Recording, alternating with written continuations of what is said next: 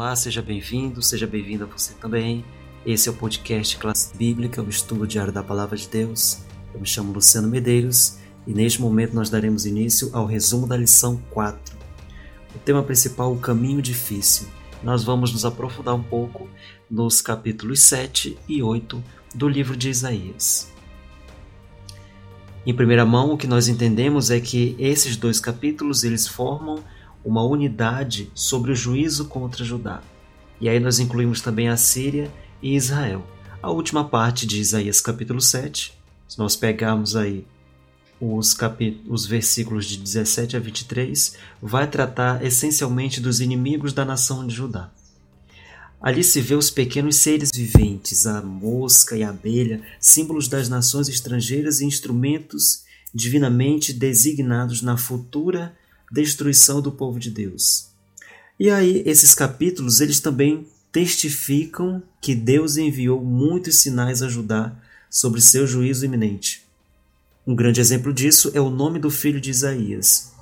Deus pede a Isaías que escreva a expressão Mahershala Hasbaz, o nome do filho de Isaías, como um pronunciamento claro dos eventos futuros. A primeira parte do capítulo 8, portanto, mostra que a Síria, Israel e Judá sofrerão por causa do rei da Assíria.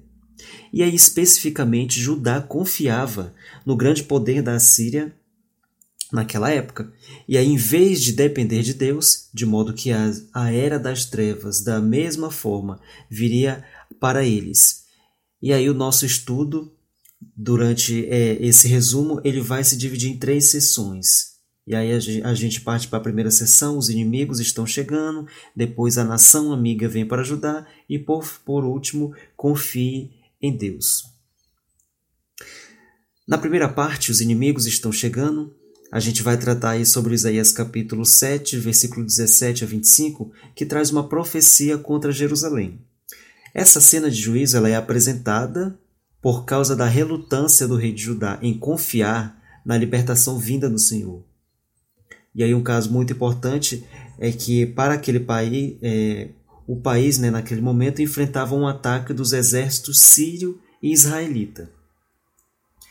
E aí Deus falou por meio do profeta Isaías, exortando o rei a não ter medo de Rezim e Peca, por muitas razões, e afirmando que os planos deles não seriam concretizados. Isso aí a gente percebe lá nos versículos de 5 a 7 do capítulo 7 de Isaías. Muito pelo contrário, seus reinos seriam desamparados. E aí, no entanto, pareceu que o rei de Judá não estava disposto a confiar ao Senhor os grandes desafios que estava enfrentando. Está registrando, é, isso também está registrado em 2 Reis, capítulo 16, versículo, é, versículo 7 que Acais enviou mensageiros a Tiglat-Pileser, rei da Assíria, dizendo: Eu sou servo e seu filho. Venha me livrar do poder do rei da Síria e do poder do rei de Israel, que se levantam contra mim. Assim, o Senhor julgou o reino de Judá, o Senhor permitiu que Judá experimentasse algo que não acontecia há anos. O Senhor fará vir sobre você sobre o seu povo e sobre a casa de seu pai, dias tais como nunca houve. Desde o dia em que Efraim se separou de Judá, ele fará vir o rei da Síria. Isso aí, essa parte a gente consegue ver também lá no versículo 17 de Isaías. É, ainda sobre essa, esse primeiro tópico, uma parte muito interessante que algumas nações elas perseguiram Judá nessa época, entre elas Síria, Israel, Egito e predominantemente a Síria. Os edomitas, os filisteus também é, entraram nesse conjunto e também se uniram contra Judá. Ao contrário de Daniel, o profeta Isaías ele não usou bestas terríveis para representar os poderes que atacariam Judá. E eles foram simbolizados por moscas e abelhas. Outros escritores bíblicos também usaram alguns termos, né, usaram alguns outros elementos para representar os inimigos do povo de Deus. Um grande exemplo a gente percebe lá no versículo 20 do capítulo 7 de Isaías, que oferece outra descrição vívida. Naquele dia o Senhor utilizará uma navalha alugada de além de Eufra, do, do Eufrates, o rei da Síria, para rapar a sua cabeça e pelos da sua perna e da sua barba. Tá? Essa aqui é, é trecho da nova versão internacional bíblica. Os opressores humilham, humilhavam seus prisioneiros de guerra, reparando-lhes os cabelos. Olha só que trecho interessante, né? E essa referência ao cabelo da cabeça e das pernas, ela pode expressar uma totalidade de devastação. E essa descrição, ela também ela é ampliada para retratar uma completa desolação na terra. Como, por exemplo, aqui em Isaías 7, 23 e 24, que diz o seguinte: olha, também naquele dia, todo lugar em que houve mil videiras, no valor de mil moedas de prata, será tomado por espinheiros e ervas daninhas. Com flecha e arco se entrará aí, porque os espinheiros e as ervas daninhas cobrirão toda a terra. Olha só que legal. Falando agora sobre a nação amiga, que vem para ajudar, nós vamos nos focar agora no capítulo 8 de Isaías, né, que é uma extensão da profecia que foi apresentada no capítulo 7. É, o juízo contra Judá ele é referido nessa passagem, justamente com outros elementos agora. É, o anúncio começa com o nome hebraico singular que o filho de Isaías recebe, né? Maer Salal Hasbaz. Comumente foi traduzido como rápido despojo, presa segura.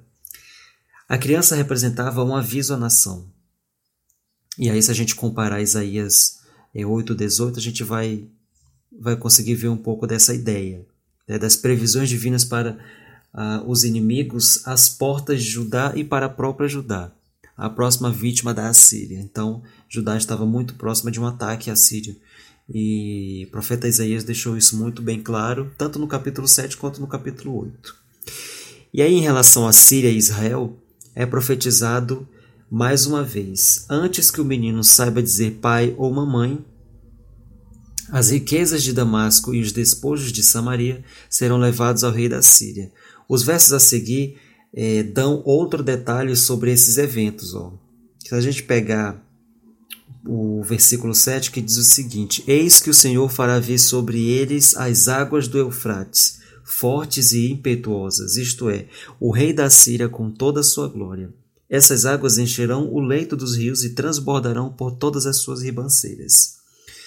E aí, se a gente seguir o verso, o profeta ele aponta a próxima vítima das forças assírias, que é o versículo 8. Inundarão Judá, cobrindo tudo até o pescoço. Seus braços abertos se espalharão por toda a tua terra, ó Emanuel. Essa é a mensagem que está escrita lá no versículo 8. E aí, mesmo depois desses pronunciamentos, se a gente for dar uma pesquisada lá, na, lá em 2 Reis, versículo 16, a gente vai encontrar que o rei de Judá ele ainda preferiu confiar na soberania síria. Tá?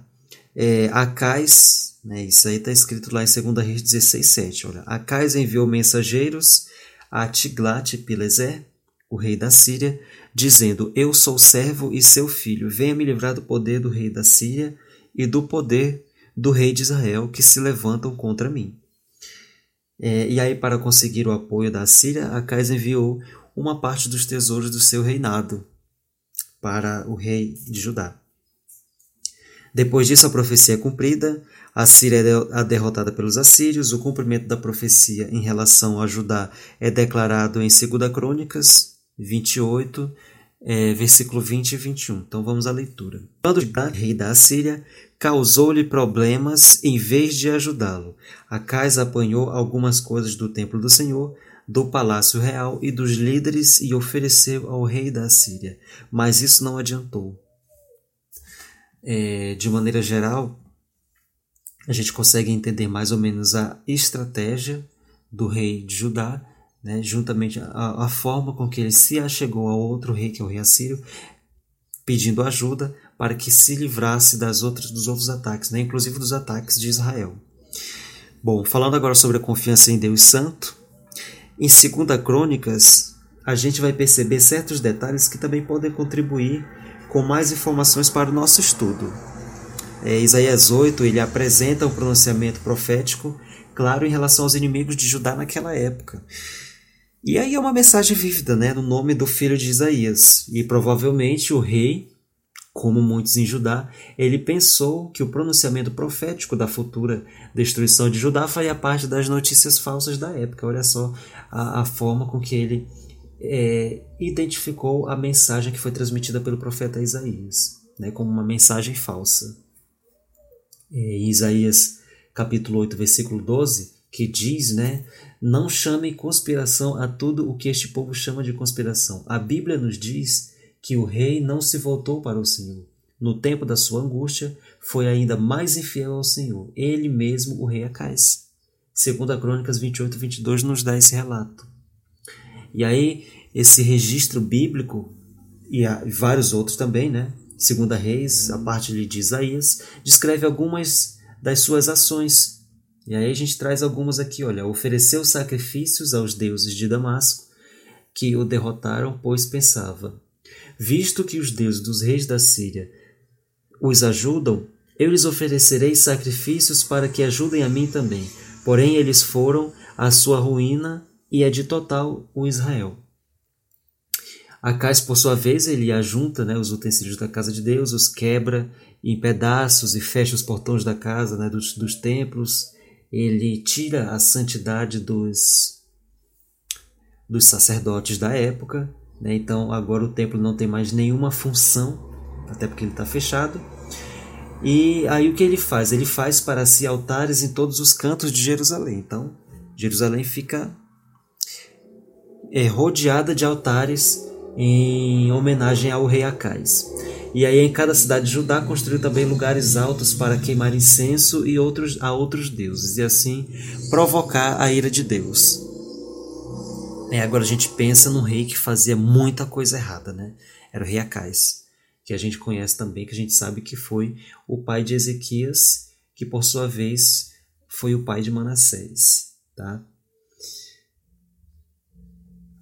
Bom, e aí na última parte dessa sessão, o Senhor ele exorta seus fiéis naquele tempo, dizendo o seguinte: Não temam aquilo que o povo teme, nem fiquem apavorados ao Senhor dos exércitos. A eles vocês devem santificar. É a ele que devem temer. É dele que devem ter pavor.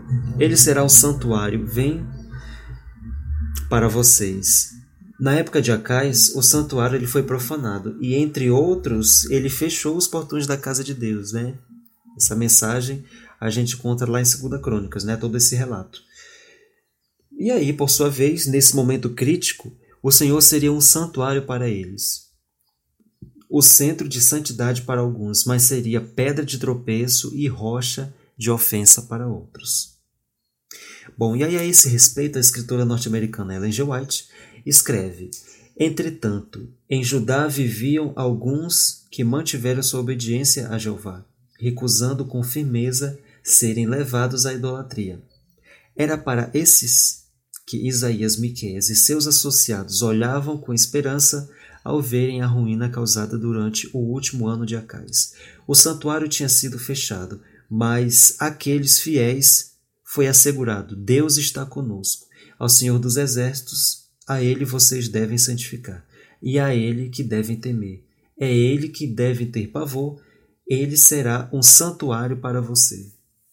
Muito importante, porque durante essa semana é, nós aprendemos que o rei Acaz ele preferiu confiar em uma aliança com a Síria, em vez de descansar nas promessas divinas. E isso foi um, foi um dos pontos que também levaram à sua ruína, a gente considerando também os outros pontos, a questão da idolatria, da construção de altares para deuses, deuses pagãos, é, inclusive até a morte do seu filho primogênito, né, como dado como sacrifício a um, a um deus pagão. E para o ser humano, para nós, seres humanos, é fácil confiar na intervenção humana, em vez de colocar a sua fé na atuação de Deus. Porque às vezes, em tempo de crise, é difícil acreditar nas promessas de Deus. Você já parou para pensar nisso? Medite como parte da sua resposta em 2 Crônicas 28 22. No tempo da sua angústia, foi ainda mais infiel ao Senhor. Que Deus conceda a você um dia abençoado e a sua família também. Nós nos vemos na próxima semana. Um grande abraço.